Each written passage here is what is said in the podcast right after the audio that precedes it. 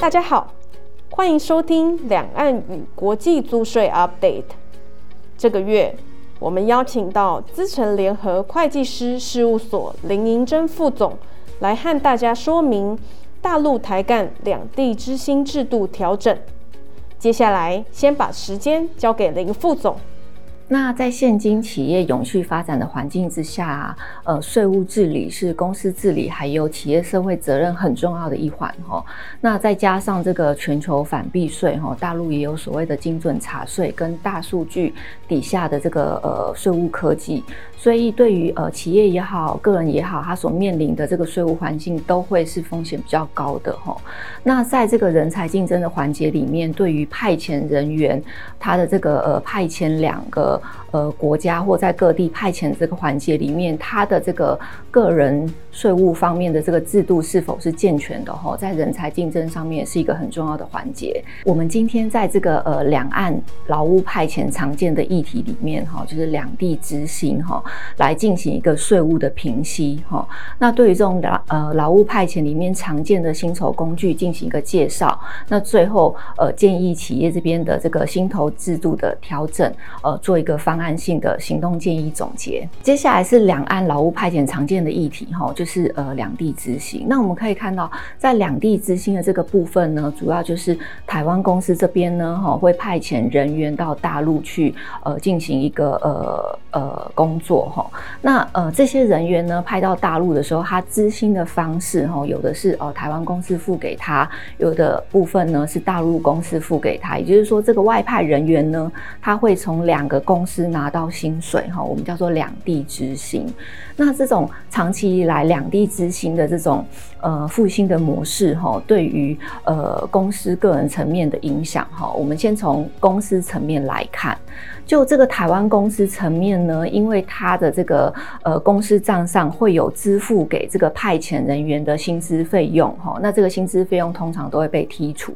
那如果说这个台湾公司呢账上有相应的从大陆公司里面拿到相应的这个所得、相应的收入啦哈，那这个收入呢，它的这个收入类型能不能被认可为是所谓呃外派人员的这个薪资收回哈，是存在争议的。对于大陆公司的这个呃账上呢，如果大陆公司它支付的这一笔的费用哈，通常如果说是，比如说是劳务费，但因为劳务这一笔劳务费支付的这个合理性、必要性哈，通常对于呃大陆这种外汇管制国家，它会有呃相关的这个争议哈，导致它这个款项可能是没有办法付汇付出来的，那就会看到有一些大陆公司哈，他可能比如说用一些呃权利金的方式哈，进行这一笔所谓的这个费用支付，那像。这样子这个问题呢，在大陆公司账上，第一，它会造成一个费用支付性质的扭曲，哈。第二是这种费用的支付，它会有相关的扣缴税。那在大陆公司账上呢，这一笔的费用也有可能会被剔除，哈。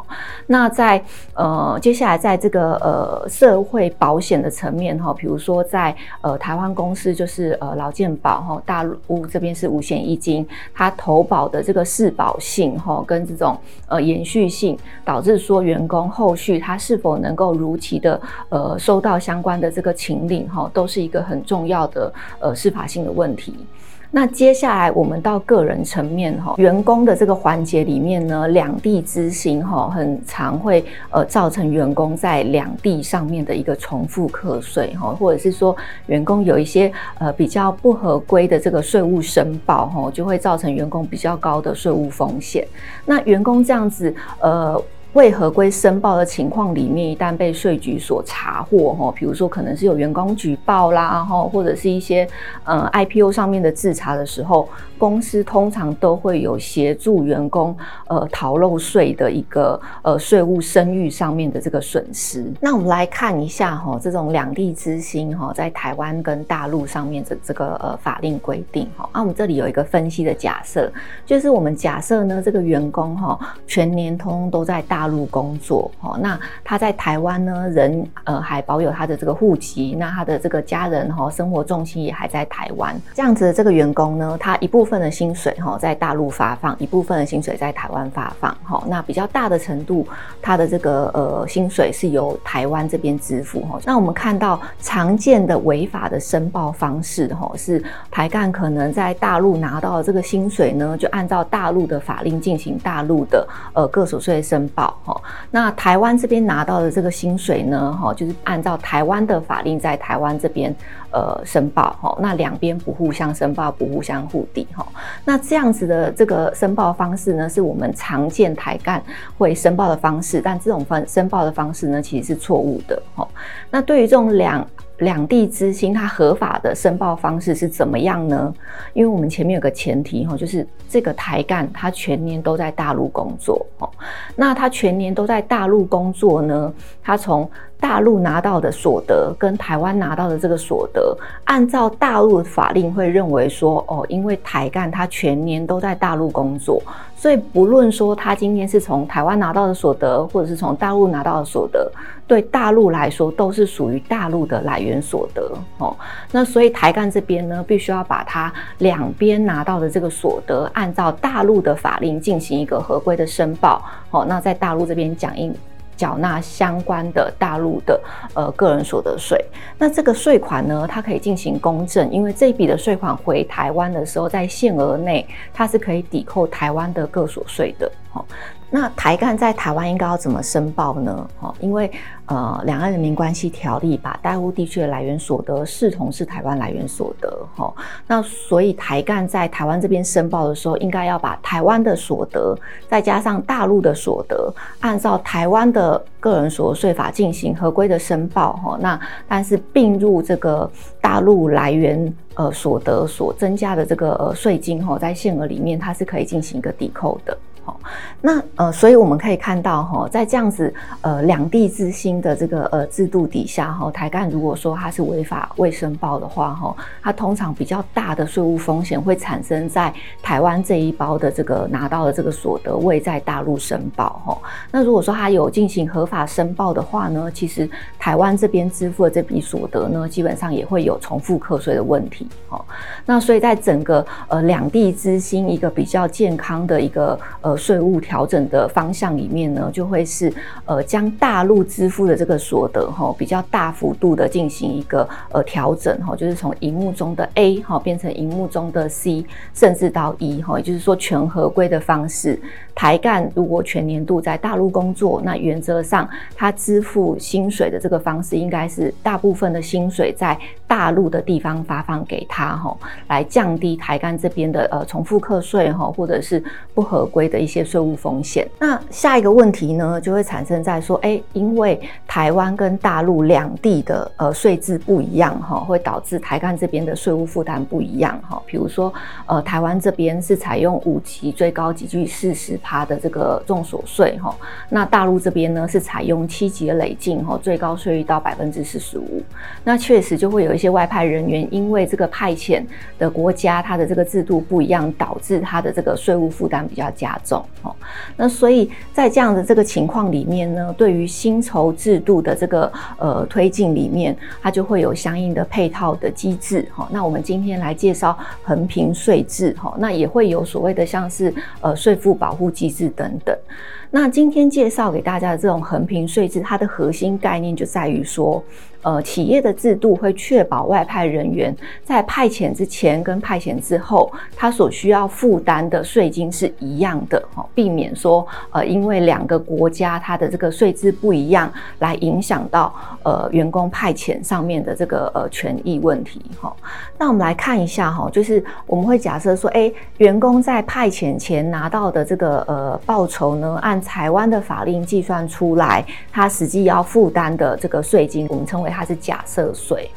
那横平税制最核心的概念，就是要确保员工在外派前、外派后，他实际上要负担的税金都会是一样的，也就是假设税哈。那员工因为派遣的关系呢，通常公司会提供给员工一些派遣的津贴补助，哈，比如说呃食宿津贴啦，哈等等的。那按照呃这个取得的。原报酬再加上外派的津贴，合计起来，按照大陆的呃法令所计算出来的呃个人所得税哈，它有可能它会高于这个原来在台湾这边它本来派遣前需要缴的这个假设税 A，那所以公司这边就需要对于员工这边，因为去大陆派遣，按照大陆法令所计算出来额外多增加的这个税务负担，给予员工补贴。好，那这就是所谓的横平税制的概念，来避免说员工因为派遣。呃的国家不一样哈，它在呃税负上面有一个呃不一样的这个差异哈。那我们可以看到哈，在公司的这个层面呢，因为公司这边它可能就需要补贴员工，因为这个派遣哈所额外增加的这个税务负担，所以公司层级在这种设计薪酬制度的呃过程里面呢，是可以去思考呃各国里面的一个合法的节税方式哈，比如说大陆这边就会有一次性奖金的支付方式哈，或或者是各地区对于呃人才补贴上面的一个